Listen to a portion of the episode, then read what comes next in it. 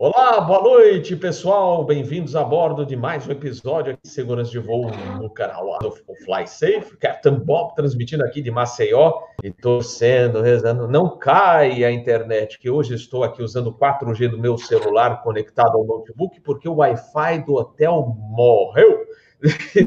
Não está funcionando de maneira, então é, vamos torcer para que ele não falhe demais, né?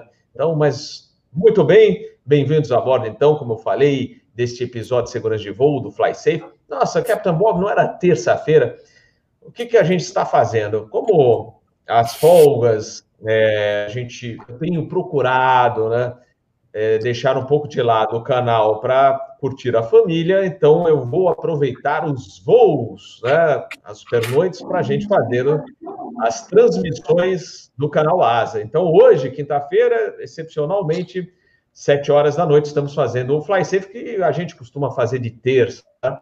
Domingo, domingo o pessoal está curtindo, porque não precisa assistir aquele fantástico, maravilhoso programa que passa na canal, aberto, né?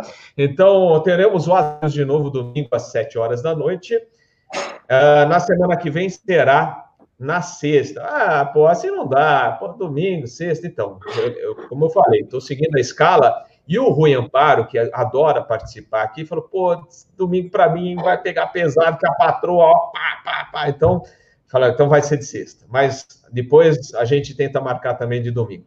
E no mês de fevereiro, o Capitão Bob estará de férias. Então aí teremos talvez um pouco mais de regularidade, talvez, talvez não, mas eu vou sempre avisar vocês com antecedência aqui quando serão os episódios. Então, hoje temos o Fly Safe domingo, 6 horas da noite, em vez de assistir aquele fantástico, maravilhoso programa da canal, do canal aberto, vocês assistem o canal Asa, o Asa News. Beleza? Então vamos lá, dando as boas-vindas aos nossos queridos internautas, assinantes, inscritos, como falam meus filhos, Felipe e Peter. Não são assinantes, são inscritos. É, é a mesma coisa, filhinho. são assinantes do canal. Então, não, inscrito. São assinantes ou inscritos. Então, feito. Felipe, Peter, um abraço para vocês. Meus queridos amigos, olha, o prefeito de Itaipu renovou a prefeitura, ele ia se aposentar, ia deixar a, a prefeitura de Itaipu, mas renovou, a, vai continuar lá por mais um, né, um tempinho. Sérgio Bop, boa noite, Sérgio Bop, boa noite, Renato Pérez, boa noite, Saúl, boa noite. Olha, tem tanta gente acompanhando aqui.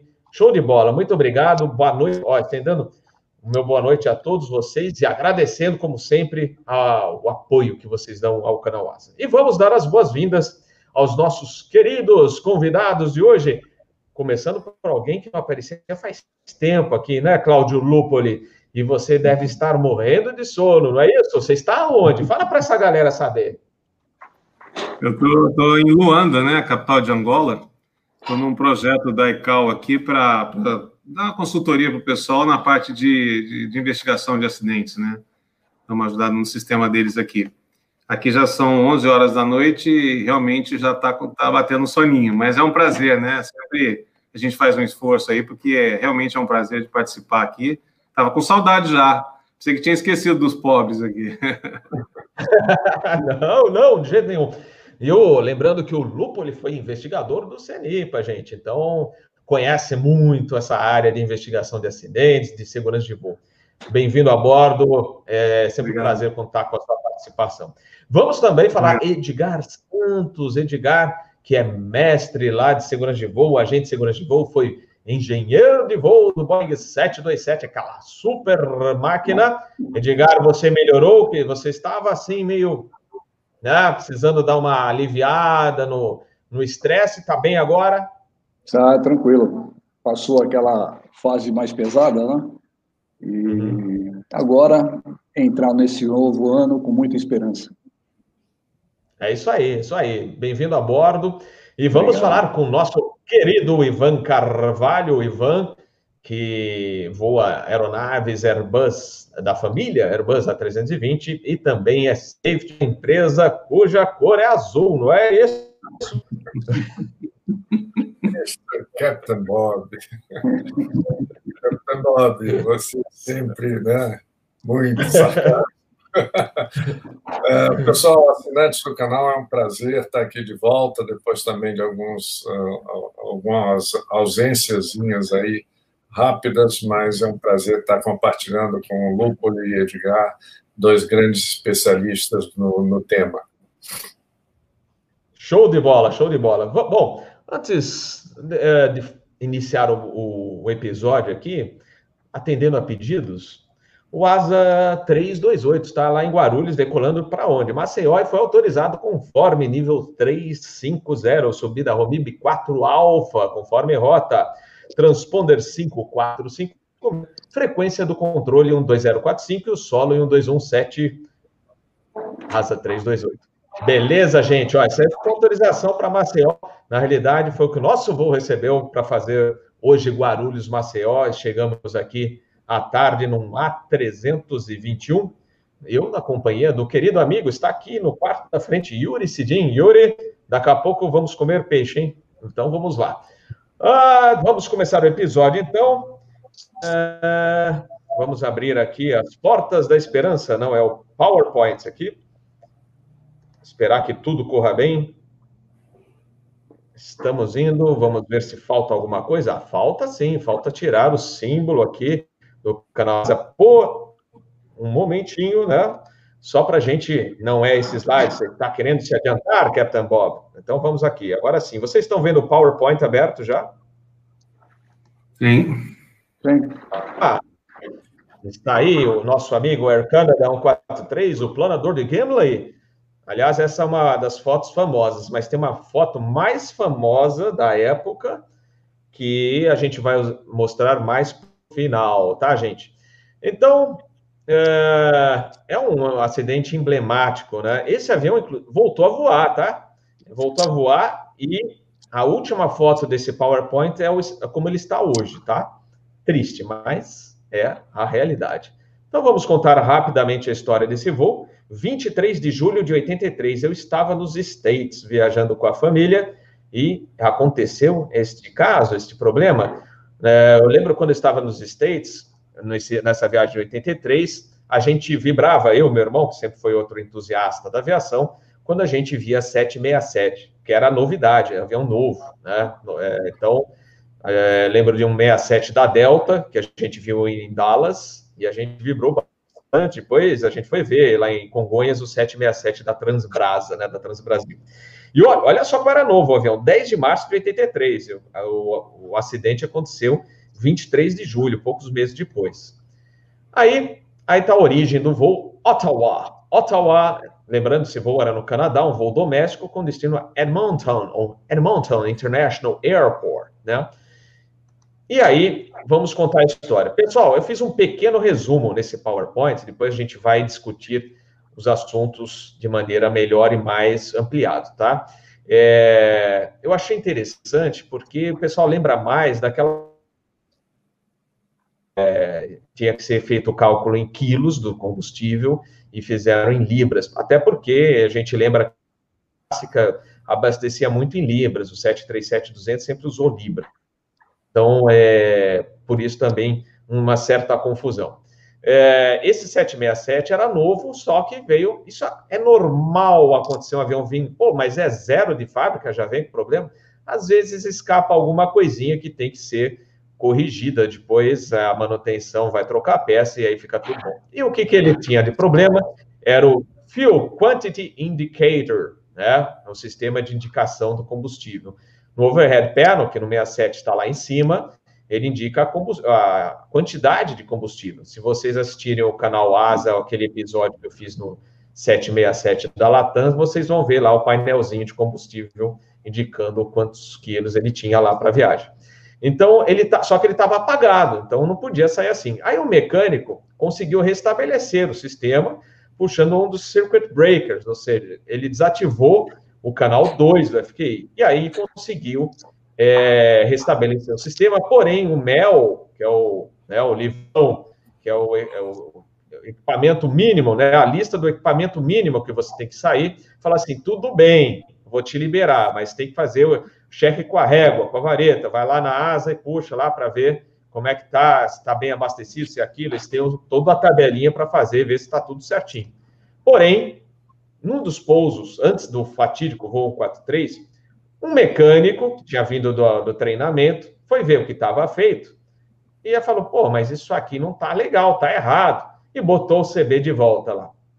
E aí, o que, que aconteceu? Apagou a, justamente o indicador de combustível do overhead panel. E para ele, o certo era isso. Eu lembro, inclusive, de um voo, só uma observação, que é um caso semelhante que aconteceu uns anos atrás, dia 24 de dezembro. É o dia do aniversário do meu filho Peter, além de ser véspera de Natal, né? E eu tinha um voo Congonhas Floripa Congonhas. Eu saí com um avião despachado mel, com um sistema lá, um, uma. Não vou explicar aqui para não esticar demais, mas era um sistema de ventilation do Airbus. Aí eu cheguei lá em Floripa, aí chegou o simpaticíssimo mecânico, ele é mesmo, só que, mas vai, pô, mas como? Tá falando sotaque gaúcho? Não, mas ele era é gaúcho. Aí falou: olha, tem alguma coisa errada. Não, vou fazer o procedimento que eu tenho que fazer aqui. Mexe aqui, mexe lá, mexe aqui, mexe lá.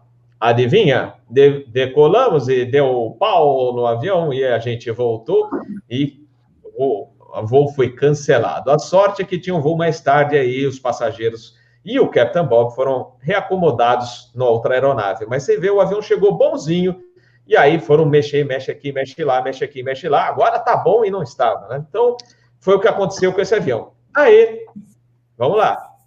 Houve troca de tripulação. Aí, mais uma coisa que é. Ó, Fulano, é o seguinte: é, tá com problema lá no FQI, só que tá despachado o mel, por aí, tá, então tá, tal. E eles foram ver como estava despachado e não entenderam muito bem por que, que aquele painelzinho lá de cima não estava funcionando. Mas deve.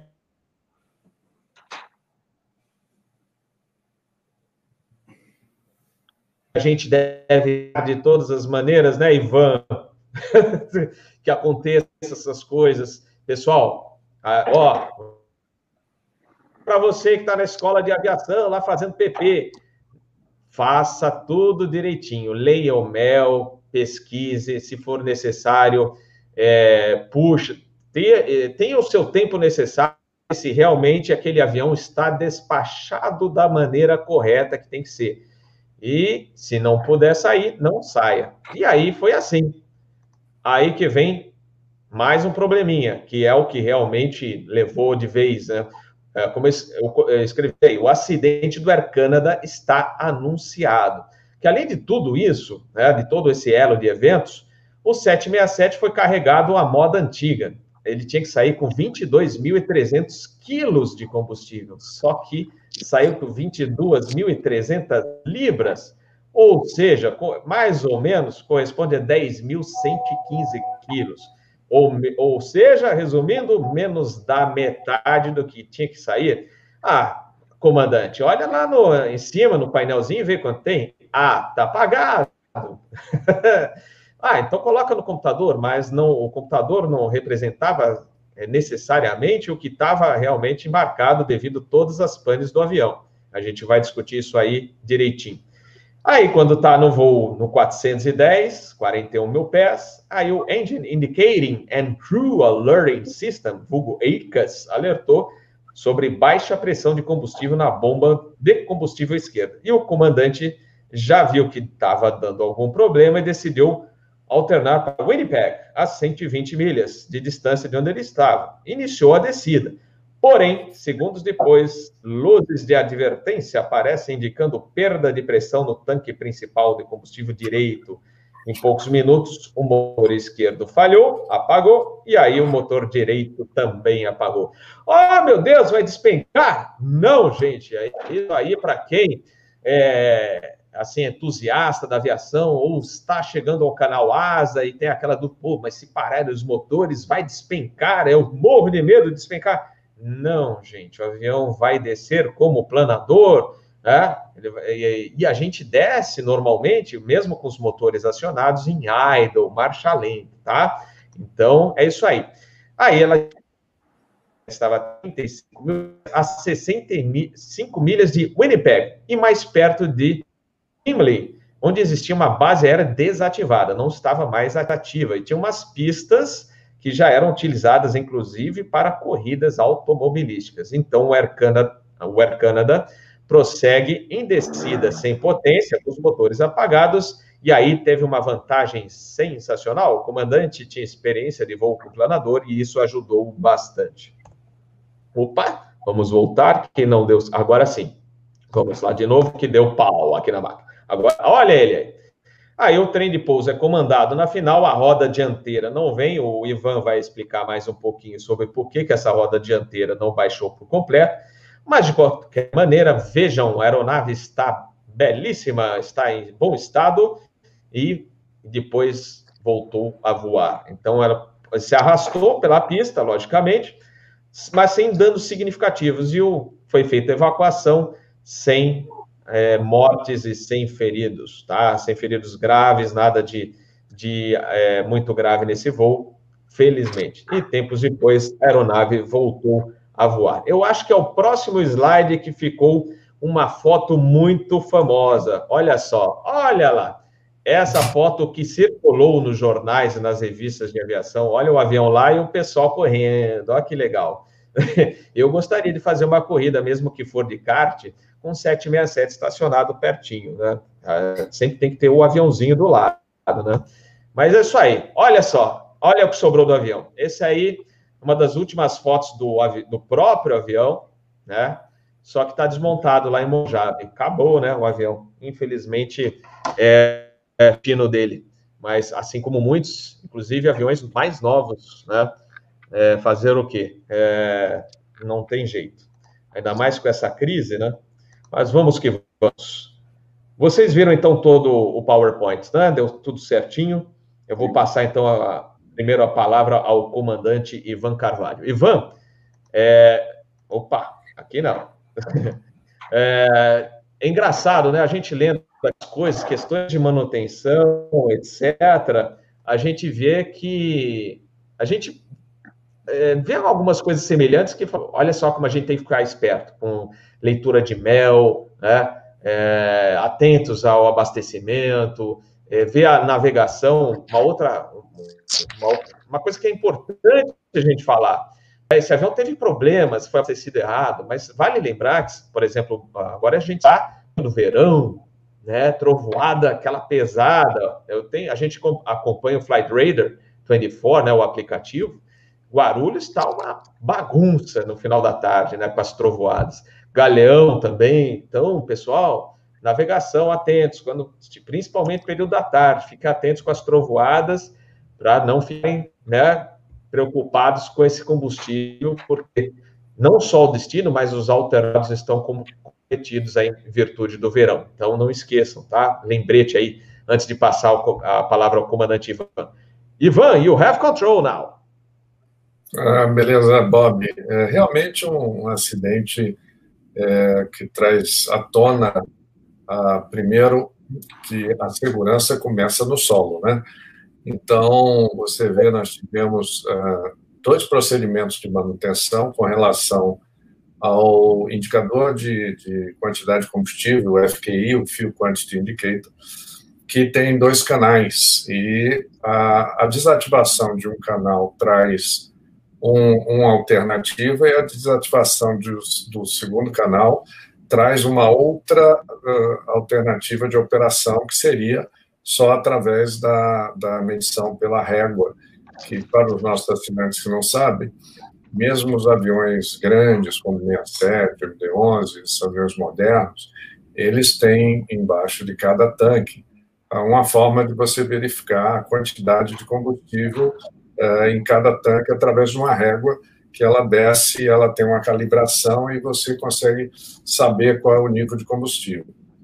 Então, o, o, como o Capitão Bob colocou, eles saíram, além desse problema que foi gerado pela manutenção, por esse, essa dualidade de procedimentos, que isso é muito natural, geralmente um componente que tem mais de um canal, ele dá alternativas operacionais né, diferentes, né? Quando você perde um canal, perde o outro ou perde os dois, tem diferenças de operação, não só para o piloto, mas também para a manutenção. E, além disso, estava na fase da troca do sistema é, é, imperial para o métrico, e isso também trouxe um, um novo erro acumulado, que foi justamente o abastecimento para menos da metade que deveria ser. Né? Então, o, o primeiro motor, ele deu flame out, quer dizer, ele apagou em voo de cruzeiro, a 41 mil pés, e o segundo, ele já estava mais ou menos a 25, 26 mil pés, e eles ficaram, esse avião, todo avião, quando você perde os dois motores, ele tem um gerador de emergência chamado RAT, que é uma turbina auxiliar com uma pequena hélice que automaticamente sai, geralmente, uh, da, da fuselagem da aeronave, ou do nariz, ou próximo da raiz da asa, e com ar de impacto, essa hélice é girada e fornece, uh, faz com que o gerador forneça é, energia elétrica e alguns até energia elétrica para hidráulica, para que você tenha um mínimo de condições de operar a superfície de comando e ter alguma indicação de, de instrumentos de voo. Só que, nesse início da operação do, do 67, essa RAT, infelizmente, não alimentava um instrumento que para ele seria fundamental, que seria o Vertical Speed Indicator, que é o VSI, porque esse instrumento te dá a sua razão de descida, né? em pés por minuto, e eles precisavam fazer um cálculo qual seria a melhor uh, velocidade ou razão de planeio uh, para eles poderem atingir algum aeroporto próximo, como uh, eles já tinham pedido uma alternativa, eles já estavam agora desesperados por um aeroporto próximo e se lembraram da base aérea. E não, a base aérea não só estava desativada, mas naquele dia tinha um festival popular com muita gente na pista. E, então, bem, quando eles se deram conta é, que precisavam fazer esse cálculo rápido, o copiloto, junto com a ATC, foi muito, eles foram muito rápido, então ele identificou o quanto ele estava descendo e o ATC, pela demonstração, pelo, pelo radar, mostrou o quanto ele estava andando. Então, o comandante Bob, Bob, Captain Bob, ele que era piloto planador, e eu posso dizer que eu, eu comecei meu, a aprender a voar de planador, isso é, é, muito bacana, e a gente diz que em planador você não tem arremetida, e não tem, né? Tem que fazer um bom circuito de tráfego, senão... Uh, ele rapidamente, junto com o piloto, eles viram que eles estavam com a razão de planeio em torno de 1 para 12, tá? Então, uh, eles estabeleceram uma velocidade em torno de 220 nós, que depois, uh, no próprio manual dos aviões, eles dizem que existe uma, uma velocidade que chama best L sobre D, é lift sobre drag. Então, seria a melhor velocidade de planeio uh, para aquela aeronave. Né? Toda aeronave tem uma curva, que chama curva polar, onde você estabelece esse esse melhor velocidade que, quando você não tem motor, você estabelece por um ângulo de descida até atingir aquela velocidade. Né? Então, uh, eles fizeram isso e, com muita habilidade, eles avistaram a pista. Mas, quando avistaram a pista, o comandante olhou e disse: Eu estou muito alto. Então, ele apelou para outra manobra oriunda da aviação pequena de planador, que é como aumentar sua razão de descida que em aviões de enflechamento não se deve fazer, mas numa emergência ele fez que foi a glissada, que é justamente você descer com o avião meio de lado, assim, né, aumentando estupidamente a sua razão de descida, porque basicamente você é, foge de todo o princípio aerodinâmico. Então você faz com que você perca a sustentação numa asa e, e venha aumentando né, a sua razão de descida. Bem, uh, e ele conseguiu. Nisso eles foram baixar o trem de pouso e o porquê o trem do nariz não, não baixou? Na realidade, ele baixou. Quando você faz o acionamento mecânico do trem de pouso por uma alavanca, você faz com que o, o, o trem ele fica na posição é, em, em, cima e travado, você aciona mecanicamente um, um, um chamado lock mecânico, lock. E aí o trem cai por gravidade. E o trem uh, principal ele tem muito mais peso, muito mais massa que o do nariz. Então, como eles estavam a uma velocidade bastante alta para manter uh, a, a, aerodinâmica necessária para voar, o trem do nariz não teve força suficiente de completar o ciclo e locar e fazer, é, digamos assim, ter o, o, a sua posição locada, é, travada, né? E ele ficou a meio caminho. Quando eles pousaram, logicamente, o, o nariz foi baixando, a velocidade foi caindo, e esse trem, como não estava locado, não estava travado, ele recolheu. Então, eu vou deixar para o Lupo e o Edgar darem mais detalhes, mas, em suma, uh, esses foram alguns pontos interessantes do, do acidente. Inegavelmente, uh, os pilotos foram, inclusive, foram é, homenageados, porque os 61 é, passageiros, com exceção de alguns que saíram pela foto, vocês viram as escorregadeiras sobre as asas, como o avião ficou com o nariz embaixo, na, no afã de abandonar o avião, alguns passageiros saíram por essas escorregadeiras que não estavam não estavam chegando até o solo. Então, alguns tiveram algum, algumas lesões só por causa disso, tá? Mas foi um sucesso a operação deles e realmente ajudou muito essa experiência do, do comandante ter sido piloto planador. Né? Perfeito, Ivan. Olha, ótima explicação para o pessoal que está acompanhando aqui o canal. É, nosso episódio de segurança de voo sobre esse emblemático acidente com o voo da Arcana do 73, mas que a gente nunca esquece, né? Aquela foto, então, com, nos carros, é realmente algo que a gente lembra daquela época, quando eles publicaram a reportagem nos jornais e nas revistas. Vamos ao Lupoli. Lupoli, manda brasa. You have control now. É, o, eu acho que o importante, né, o, os detalhes, assim, do, do, do, acidente, o comandante Ivan já falou, eu acho que, mais uma vez, é, cabe a gente sempre lembrar aquilo que é, é meio que bater sempre na mesma tecla, mas é porque não tem, não tem jeito, né? É o, famoso, a coisa da, da, consciência situacional, né, que a gente, que eu acho importante a gente salientar nesse acidente, que é com relação a que é uma das coisas que a gente, na, na, no CRM, né, na época que eu, eu fiz, e que também acabei sendo um pouco facilitador por um tempo, a gente salientava muito na parte de consciência situacional, que é assim, sempre que tiver alguma coisa é, que não está normal né, na operação, vamos ficar risco, porque a tendência de você perder a consciência situacional é muito grande, né? Então, é, esses vários detalhes que foram levantados, né, tanto na sua apresentação quanto do que o comandante Ivan falou, que mostram que realmente várias vezes a tripulação poderia ter é, quebrado essa sequência de eventos para que esse acidente ocorresse, né?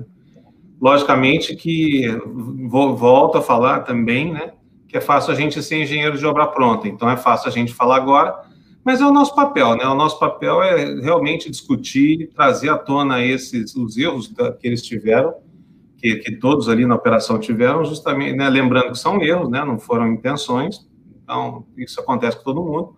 Mas é para a gente realmente ficar a risco, né? Ficar atento para que a gente não, não, não, não venha a cometer os mesmos erros. E logicamente que assim muitos sistemas, né? Muito foi, muito, foi feita muita melhoria né, nos sistemas das aeronaves e tudo mais, mas é, proporcionalmente, né, assim, mudam-se mudam-se os sistemas, mudam-se as defesas, mas o homem continua fazendo as das suas, né, continua errando, porque é inerente ao nosso, ao nosso, à nossa existência, né. Então, eu acho interessante isso, acho muito bacana também é, a parte de como eles conseguiram gerenciar, a, depois que a, a, a, situação de emergência é, foi, foi instaurada, né, como eles conseguiram manter a calma e trabalhar em equipe e, a partir daí, conseguir salvar a aeronave também é, um, é uma, uma lição absurda que a gente tem desse acidente, né, e que acredito que todo mundo deveria olhar com muito carinho para ele e, e fazer uma comparação com os acidentes em que Infelizmente, né, os, os logicamente guardadas as, as devidas né, proporções e, e, cada é, condicionante que tinha na, no momento, mas comparar com os, com os, outros acidentes em que os tripulantes pioraram a situação, né? Nós tínhamos, nós às vezes temos é, acidentes em que, assim, tem uma pane, tem um problema, mas se for bem gerenciado, não passa de um susto, né? Nada que um bom cafezinho, né, comandante, não, não, não, não, resolva, né? Vai lá, depois bate um papo e, e tudo se resolve. Agora, é, realmente, é, volta também né, a, à tona, vocês viram aí como é interessante, né?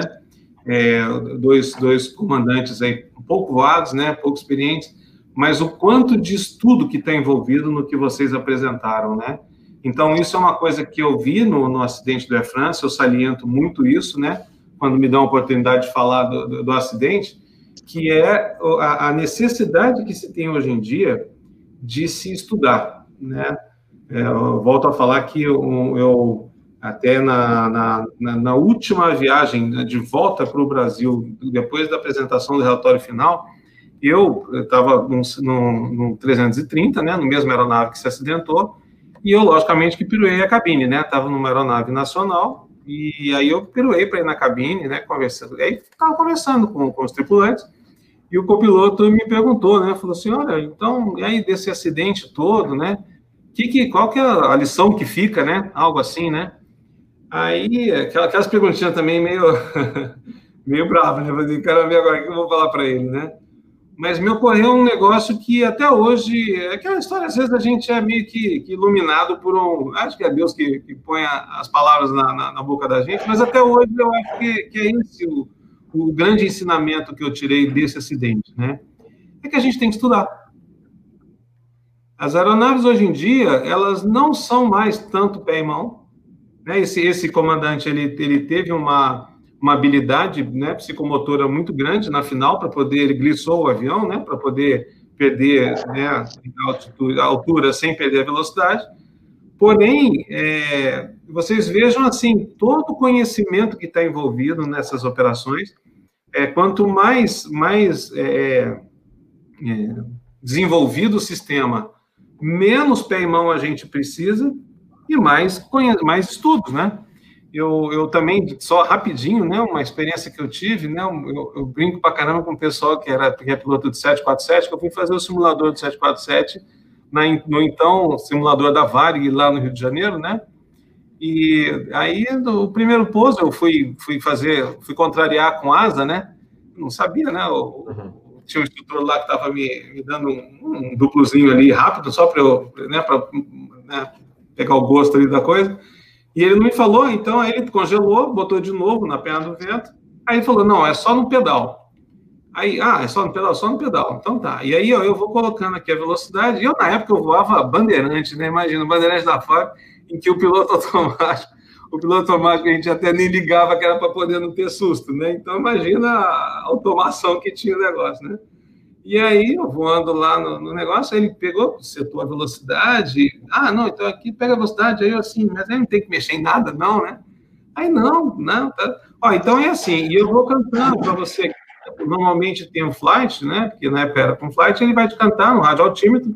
Aí lá, 150 e tal. Aí não lembro qual que é a altura que tinha, né? Mas que quando chegar nessa altura, você tira o motor e puxa o manche, puxa para trás que ele vai pousar. Aí, aí também é mole, né? Até assim, até eu, né? E acabei posando, né? O 747 não teve, não tem erro, né? Assim, lógico, né? pelo amor de Deus, né? Isso aí tudo na CNTP, né? Nas condições normais, temperatura e pressão, tudo certinho. Não estou, pelo amor de Deus, desmerecendo nenhum comandante 747, que eu até, nossa, a gente endeusa, né? Mas é, mostrando que, assim, quanto maior a tecnologia, mais são, são parâmetros do que pé e mão, né? Nós não temos mais aquele muito do sentimento, né? O sentimento ele vai deixando espaço para os parâmetros, né? A gente vai tanto aeronaves militares quanto aeronaves civis aí com de alta performance, com que são todas essas, né? Das regulares, elas vão, vão ficando assim, ó, a velocidade aqui é tal, aqui é tanto de curva, aqui é tal posição, aqui se faz isso, aqui se faz aquilo, e assim se voa. Então, voltando, né, para o pessoal que está tá assistindo aqui a live, que está começando a aviação, que está né, dando seus primeiros passos, é, lamento muito, vocês vão ter que estudar muito, porque as aeronaves, elas são complexas, os sistemas são complexos, é lógico que a engenharia tenta ao máximo fazer redundância e tudo mais, e facilitar o, o, a ergonomia para a gente voar, mas precisa de, do gerenciamento dessas máquinas, né? E para gerenciar, tem que estudar. É verdade, é verdade, Lupoli. É, e é interessante que, assim, você estuda uma coisa, lá, vou lá para frente, falando, pô, como é que é? Aí você vai ter que repassar sempre a mesma coisa, porque os manuais são imensos. Vai, Ivan, você também voa, é, por exemplo, o Airbus é coisa para cá, vai para lá, agora então é muito detalhe e é importante o que o Lupoli falou. E olha, gente, pessoal da escola de, escola de aviação vale para vocês também, ah, estudando, estudando sempre, tá? E não esqueçam do inglês também. Não esqueçam do inglês também, hein? Que pega, é, pega também, tá? Uh, antes de passar para o Edgar, o Lupoli, perguntaram, é, na realidade, falaram, poxa, já que você participou da investigação do Air France, já vou mandar que estar aqui no. Por que ele não desviou o trovoada? É. O Air France 447 não desviou das formações, assim como desviaram os outros voos? É o que perguntaram aqui no chat. Tá, é, na verdade, assim, depois até, né, você está me devendo a gente fazer uma live sobre o 447, né, para eu poder, quase não gosto de falar, né? Vamos aí... marcar, ó, quem sabe semana que vem já. Então, estamos dentro. Tá. Se aí calma me deixar então, aqui, estou dentro, total. Mas é, então, vamos lá. o que acontece? É, o, o, na verdade, ele, ele desviou, sim, ele fez pequenos desvios, até inclusive uma das gravações, é, pouco antes dele ter o problema, ele fala que tem, um, um, que tem uma formação, né? Na verdade, tinha um, um o cucuruto que a gente fala, né? Tinha uma, uma parte de cima de uma nuvem, ele não estava não tava assim. Ah, eu, eu vi cada coisa que é quando você faz uma investigação de acidente, né? É, comandante Ivan, a gente, a gente ouve cada pérola que você fica desesperado, né? Então eu ouvi o negócio da tempestade perfeita e não, não teve nada disso, né? Depois que quando nós depois que quando nós fomos avaliar as gravações de dados e de dados principalmente, né? O máximo de turbulência que, de, de turbulência que ele teve foi moderada. Então ele não teve nem turbulência forte, não teve não teve nada dessas. É, na verdade, só teve as condições de formação de gelo. Ele, ele é, houve assim, eles é, não não desviaram, mas também não, não desviaram outros, né? outros desviaram bastante, né? Teve, se não me engano, um, um, um, da Ibéria, se não me engano, que fez uma, uma, uma, um desvio maior, mas eles, de qualquer forma, não pegaram formação muito grande e, e também não foi, não foi contribuinte para o acidente. Realmente foi, é, é, poderia ser até em, em menos, numa formação até mais leve do que, do que qualquer um pegue aí, era formação de gelo. Não tava, a temperatura estava desculpa só terminando assim, né? Por que, que formou gelo? Porque a temperatura, é, por, por, por, assim, por algumas características que eles estavam na ITCZ, né? Na zona de convergência intertropical. E ali a temperatura ela estava mais alta que o normal, até por isso eles comentam também um pouco antes, né? Que eles é, não podem subir, porque estavam fazendo step climb, né? Eles não poderiam subir para a altura que, que era previsto para ir até, até a Europa e aí eles é, justamente não podiam subir porque estava com a temperatura mais elevada que o normal. E isso que fez com que, porque o pessoal até fala, né, que a formação de gelo, ah, mas não tem que estar tá muito gelado. Não, não. Na verdade, a formação de gelo tem que ficar próxima de zero grau, porque do contrário, o gelo já se formou e já, já, já caiu, né, já, já precipitou. Né? Então, e também não tem umidade para se formar gelo, né, com uma temperatura muito baixa. Então, ele é, na verdade, foi isso aí. Não, não, teve tanto, tanta interferência a partir de desviar, não. Tá bom? Perfeito. Olha, pessoal, vou marcar. Quem sabe eu consigo também juntar o Berenstein, que o Berenstein é para o NTSB, e ele participou no Rio, ele estava no Rio passando informações na investigação também. Aí juntou vocês dois é, quem sabe sábado da outra semana, eu só preciso confirmar se é isso mesmo da minha escala, aí a gente confirma. Sábado, ah, só que aí a gente marca no horário, é, tipo, pela manhã, eu não sei se você vai estar livre aí, que vai ser à tarde, né? Porque para contrário, né? Aqui é de manhã, lá é à noite. Mas aí a gente, viu, pessoal? Tá, tá combinado. A gente vai marcar essa live. A gente já fez uma do 447, tá? depois, é bem lá para trás, início Não, muito, ficou muito legal, mas a gente vai fazer, vai fazer uma nova, tá bom? Vai ser o 447 Review. mas vamos que vamos, vamos falar aqui do Air Canada e para o Edgar. Edgar, manda a brasa, you have control now. Obrigado. É, complementando aí o que já foi dito, né? O acidente, para ocorrer, ele depende de uma série de fatores. E esse não foi diferente. Um fator primordial é que era um avião novo na companhia e eles tinham outros equipamentos graduados, combustível graduado em libras e em quilos. O Bob disse no início aí que voou 37200 graduado em libras. Mas teve um período que a VASP recebeu o 37300 graduado em quilos. Como é que a gente tentou resolver? Essa época eu era do treinamento, era o gerente de treinamento lá da VASP, da manutenção. Como é que a gente tentou minimizar é, o problema para o mecânico na pista? Confeccionando tabelas, libras e quilos, com os prefixos específicos dos aviões e dando treinamento prático. Mas voltando ao, ao Air Canada, era um avião novo. A Mel estava num processo de mudança, mas aí houve um detalhe a Mel, eu tive vendo a Mel hoje de um 767 e ela é a mesma daquela época, com dois indicadores inoperantes, o avião é no gol. Então faltou para o comandante ou questionar alguém superior ao mecânico, tipo ligar para um Maintenance Control Center, para engenharia, e dizer: eu posso sair nessa condição? Sem os dois indicadores, até porque quando parou o primeiro motor, ele não sabia que era falta de combustível. Ele pensou que fosse falha de bomba booster. Então você vê como uma coisa vai puxando outra, né? A sorte desse pessoal todo é a grande habilidade desse piloto em poder operar esse avião sem motor, e salvou todo mundo e salvou o avião também, né?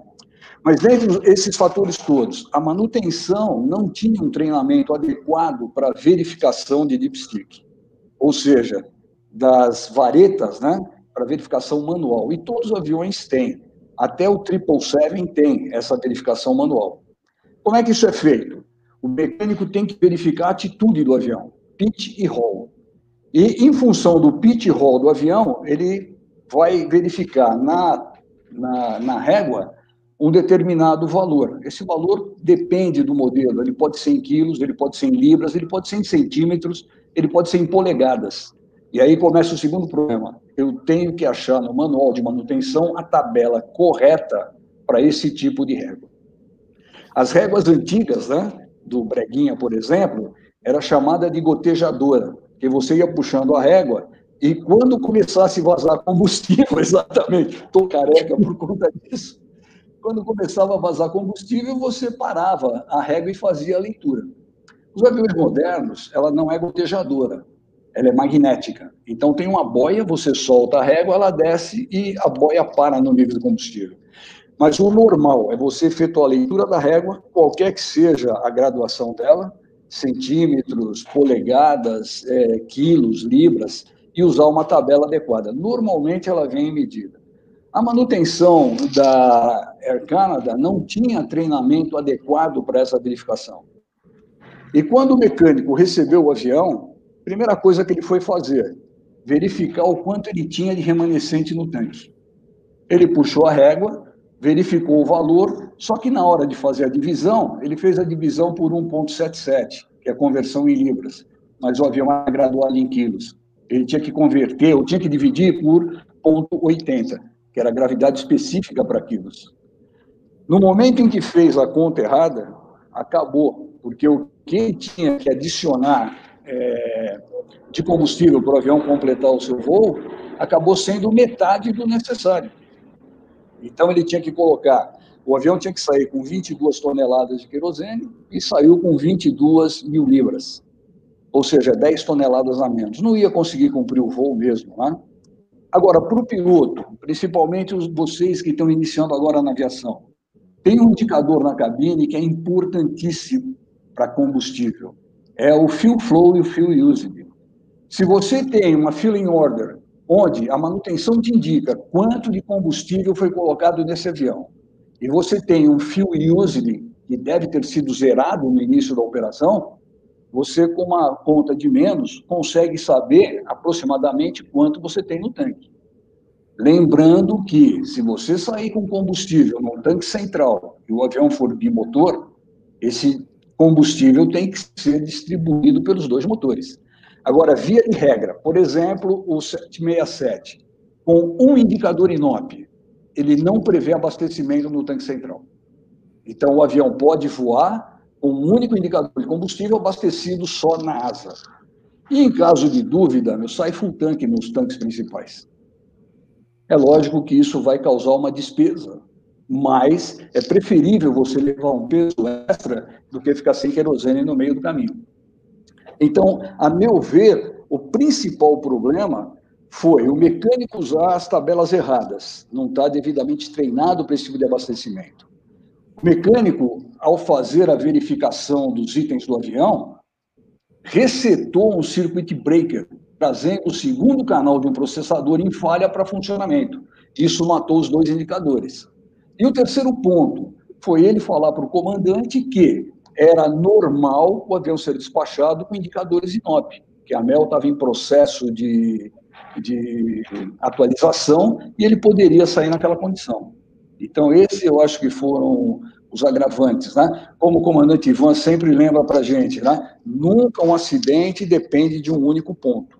Então, são vários pontos. Inclusive, a própria organização, né? a própria engenharia da Air Canada, que deixou essa coisa é, fluir é, sem muita, sem muita, muito trabalho né, em cima dos mecânicos para orientação, ou até em cima da diretoria de operações, do grupo de voo.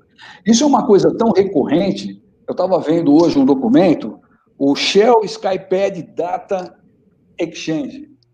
Agora, em 2019, 2020, a Shell está dando para os abastecedores um iPad, confrontando as indicações que os pilotos recebem e que eles recebem, para que não tenha esse tipo de problema.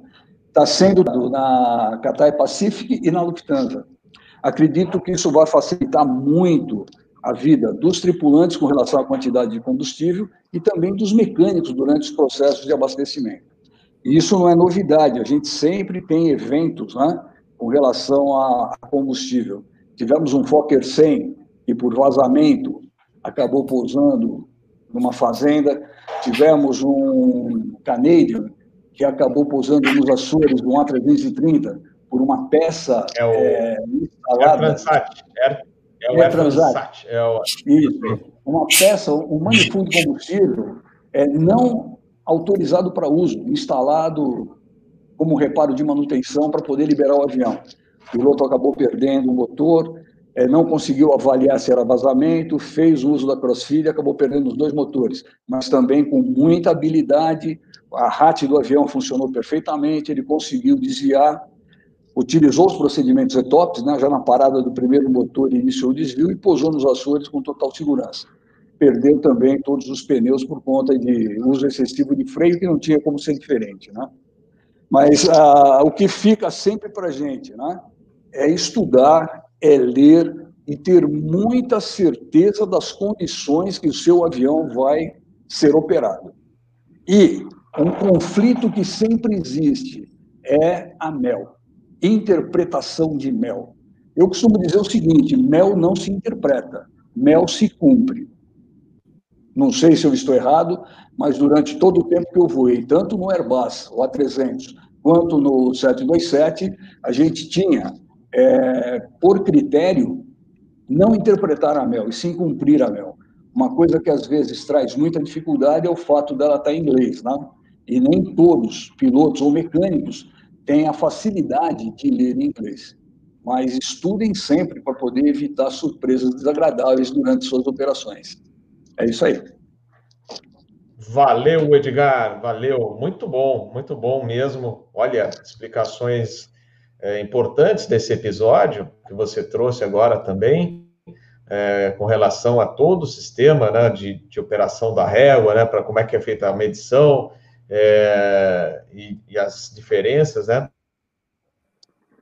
Eu, no 200, eu cheguei a fazer o ground school, fiz quatro saídas de simulador do 200, e aí acabaram me transferindo para o 737-300. No 200, quando eu voei no simulador e fiz o ground school, era Libra. Era, a gente Libras. fazia tudo em Libras. E fazia o take-off, lembra? Fazia take-off, a gente também, inclusive no 37-300. Só que no 37 a gente mudou para quilos, então já era diferente.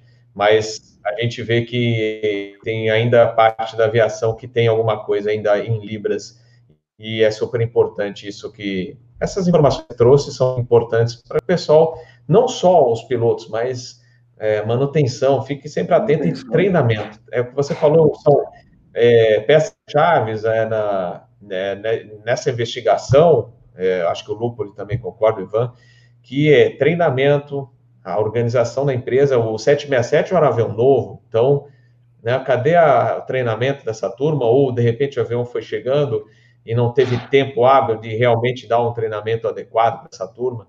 Essas são questões que a gente, é, a gente não pode responder agora, mas é, também nos fazem pensar, né, questões que nos fazem pensar que isso pode se repetir ah, nos dias atuais, então todo cuidado é pouco, então é, cabe a responsabilidade de todos, dos pilotos, dos mecânicos, de quem organiza a empresa, engenharia de operações, engenharia, essas lições que você trouxe.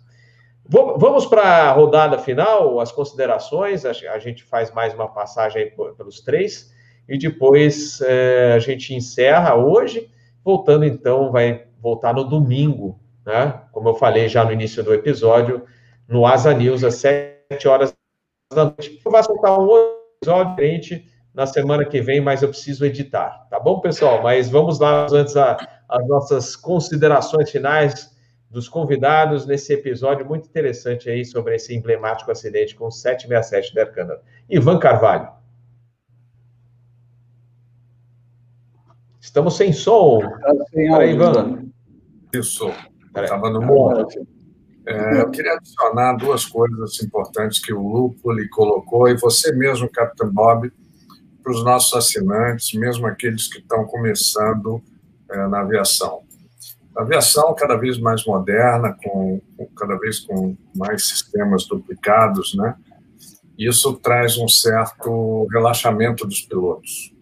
E uma coisa muito importante é que a gente tenha não só como o Luper colocou, que é importantíssimo o alerta situacional, mas também a tomada de decisão.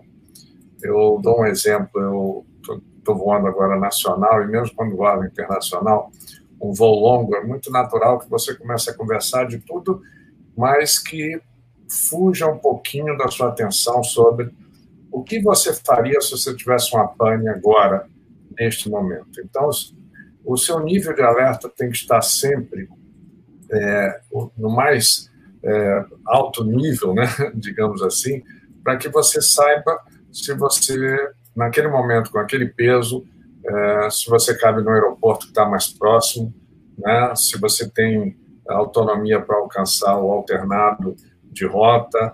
Então, isso vale até para aquele cara que está começando a navegação primária, fazendo suas primeiras navegações ali, é, não relaxar e sempre fazer um bom planejamento, estar sempre atento a tudo o que está acontecendo, porque, invariavelmente, alguma coisa pode acontecer e você tem que tomar uma decisão e você não estando calçado, não, não sabendo para onde vai, isso pode trazer problemas sérios. Né? Então, você vê que nesse evento eles sabiam que tinha uma base aérea, é, eles identificaram rapidamente qual seria a melhor velocidade de planeio do avião, mas tudo isso foi porque se juntou ali duas pessoas de grande experiência, o que poderia não ser, né? E aí o desfecho poderia ser outro.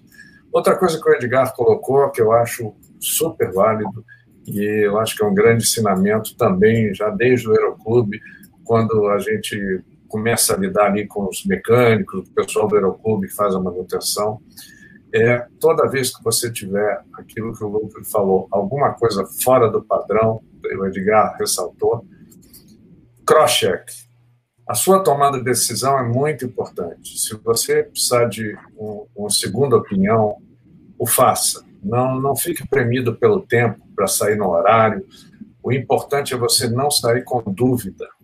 né? seja ele um avião monomotor, seja um jato de mais alta performance. Isso é muito importante. E o Edgar ressaltou bem. Toda vez que você tem que fazer uma verificação, principalmente de combustível, que não é pelo sistema primário do avião, quer dizer, que é, é, é você tem que apelar para um sistema alternado como a régua, é complexo isso. Tanto que em algumas empresas, o supervisor de manutenção tem que acompanhar esse procedimento, porque o avião tem que estar nivelado para você poder puxar essas réguas, como o Edgar falou. E, além de você ler o que está na régua, você tem que fazer uma conversão né, numa tabela de um manual que nem sempre o mecânico abre, porque nem sempre tem essa pane, a maior parte do tempo você não tem uma pane de automatismo do sistema de combustível.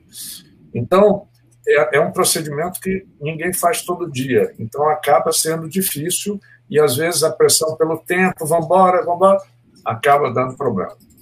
Então fica uh, um pouquinho desse alerta sobre uh, que o Lúpulo falou, uh, o alerta situacional, quando as coisas não estão seguindo o padrão, o que Edgar falou sobre tomada de decisão, se tiver com dúvida, vá para um, para um, um, um, supervisor de manutenção, vá para o MCC, que é o Centro de Controle de Manutenção, mas não saia com dúvida, tá? Porque isso daí pode é, ter consequências piores. Perfeito, Ivan. Excelente colocação.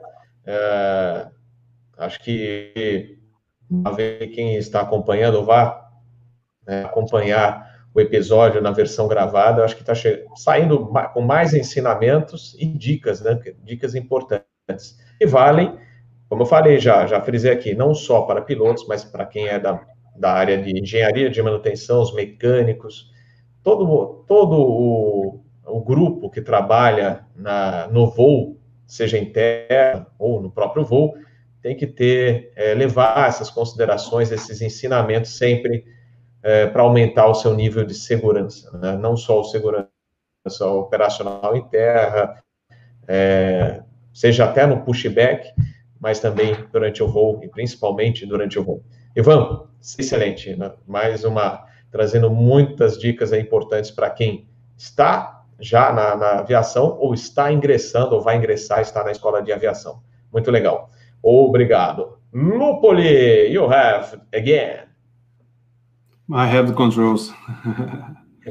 Lá, né, completando o que o comandante Ivan falou, dúvida na aviação mata, né, comandante?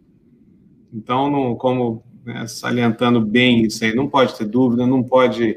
A gente tem aquela coisa também, na dúvida remete, né? Então, seja o mais conservador possível, porque realmente a aviação é, é acho que foi o Richard Bach que falou, né? Que é, na aviação ela, você é a coisa mais segura que tem, contanto que você siga as, as leis da física, né? E, e as leis da aviação, vamos pôr assim, né? Fazendo uma, uma projeção é, realmente, vendo insegurança de voo, é, trabalhando, né, é, se, trabalhei pouco tempo com isso, né, então, como todos aqui, né, como né, os nossos os convidados aqui, acho que o Bob também tem, não, também quem, quem mexe com aviação trabalha com segurança de voo.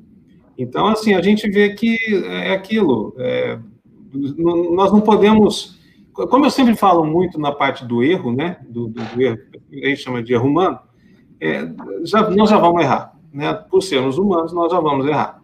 Então, se a gente já partir para fazer alguma coisa em aviação já errada, nós já estamos dando mais chance ainda.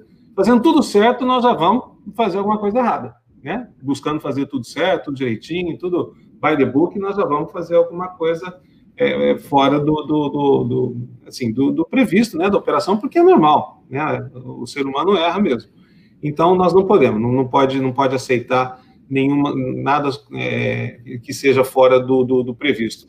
E quanto a isso, né, falado também pelo, pelo Edgar, que é, que é interessante, uma coisa que, que para quem é, tiver condições de, de, de, que for fornecer esse tipo de, de controle do, do, do erro, que é o, o, através de avisos, através de, como o Edgar também falou, que, que ele fez uma, uma solução, lógico que é, é, foi o que tinha na mão, né, de fazer tabelas, tabelas de aeronave, para qual aeronave seria e tal.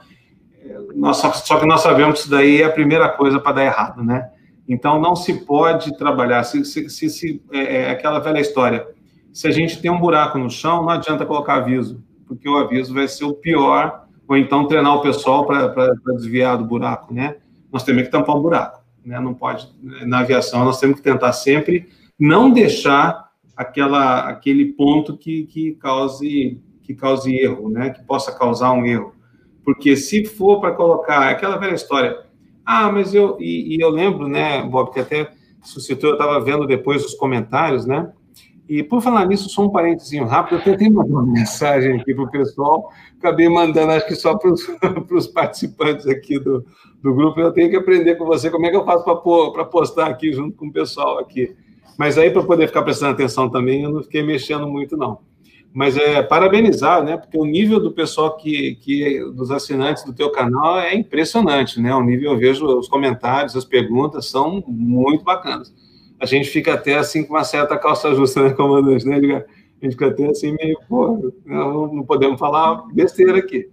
Então, assim, é, mas é, realmente uma coisa que nós temos que, que prestar bastante atenção é com relação a isso. Se a gente for fazer qualquer coisa que, que, que precise controlar um, um, um, erro, né, um erro humano, é, nós temos que, que batalhar para que aquela, aqueles, aquela situação não ocorra, né, não, não, não esteja presente. Porque, do contrário, vai ter problema mesmo.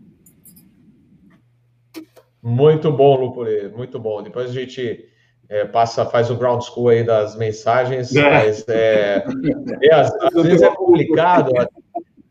O pessoal às vezes, pô, por que que não. Ó, você viu, eu perguntei lá, né? E às vezes fica difícil ó, não só apresentar aqui o episódio, mas também ver todas as mensagens. Aliás, fazer a pausa, pausa aqui é, é para agradecer o cafezinho, né? Pagaram o cafezinho aqui, o, o Silvio, o Saul e o Davi. Obrigado aí pelo cafezinho do Catan Bob. Valeu. Mas valeu, Lupuli. Peço desculpas aí ao pessoal que, que, faz as perguntas, mas assim, não dá para a gente, a gente ficar prestando atenção, né? E ficar vendo as perguntas, né?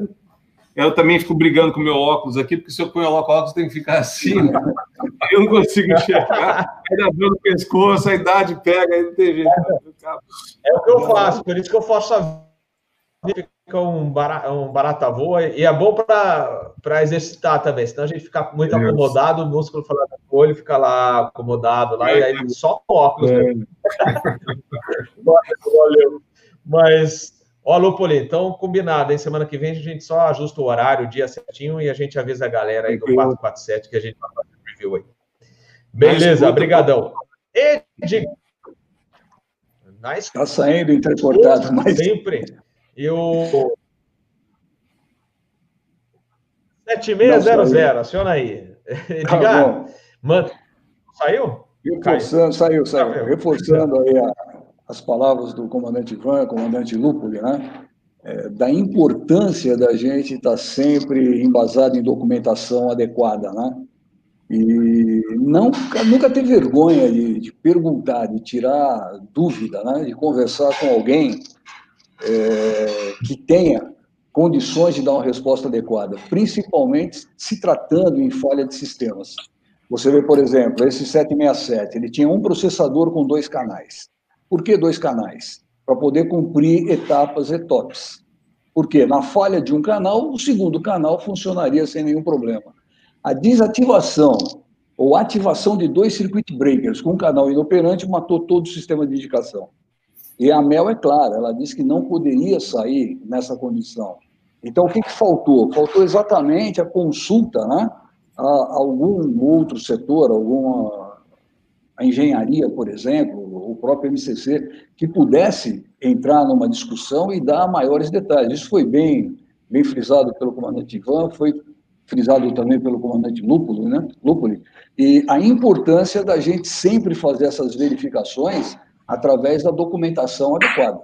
Hoje, isso fica mais fácil, né, porque os mecânicos é, recebem para trabalhar na pista os iPads, né, como os pilotos também. Então, a, a facilidade de consulta é muito grande. Eu não sei muito dos aviões da Boeing, mas acredito que é igual os da Airbus, onde você tem um sistema chamado AirNav, né, para verificação de itens de manutenção.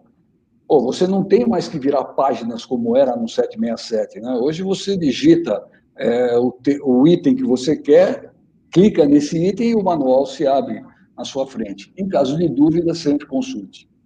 É isso aí. Aproveito para desejar também a todos, já que é minha primeira live do ano, né? um feliz 2021, com muito sucesso para todo mundo e torcendo para que essa vacina chegue com uma certa velocidade. Né?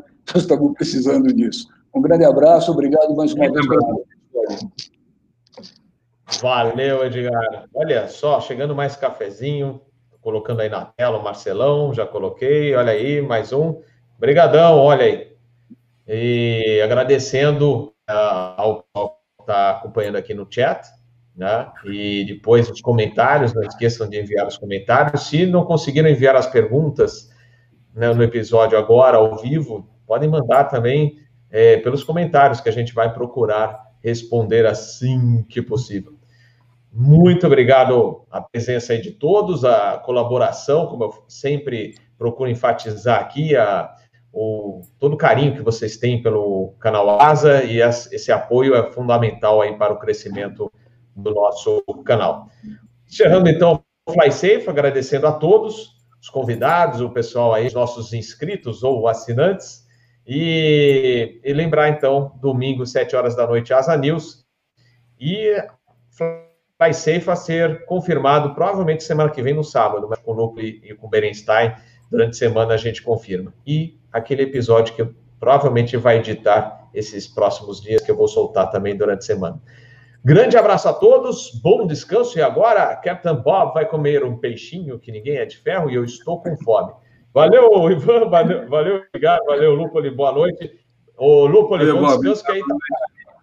Boa noite a todos. Boa noite. Boa noite. Valeu, valeu. E bom ano para quem não, a gente. Valeu, valeu. Tchau, tchau.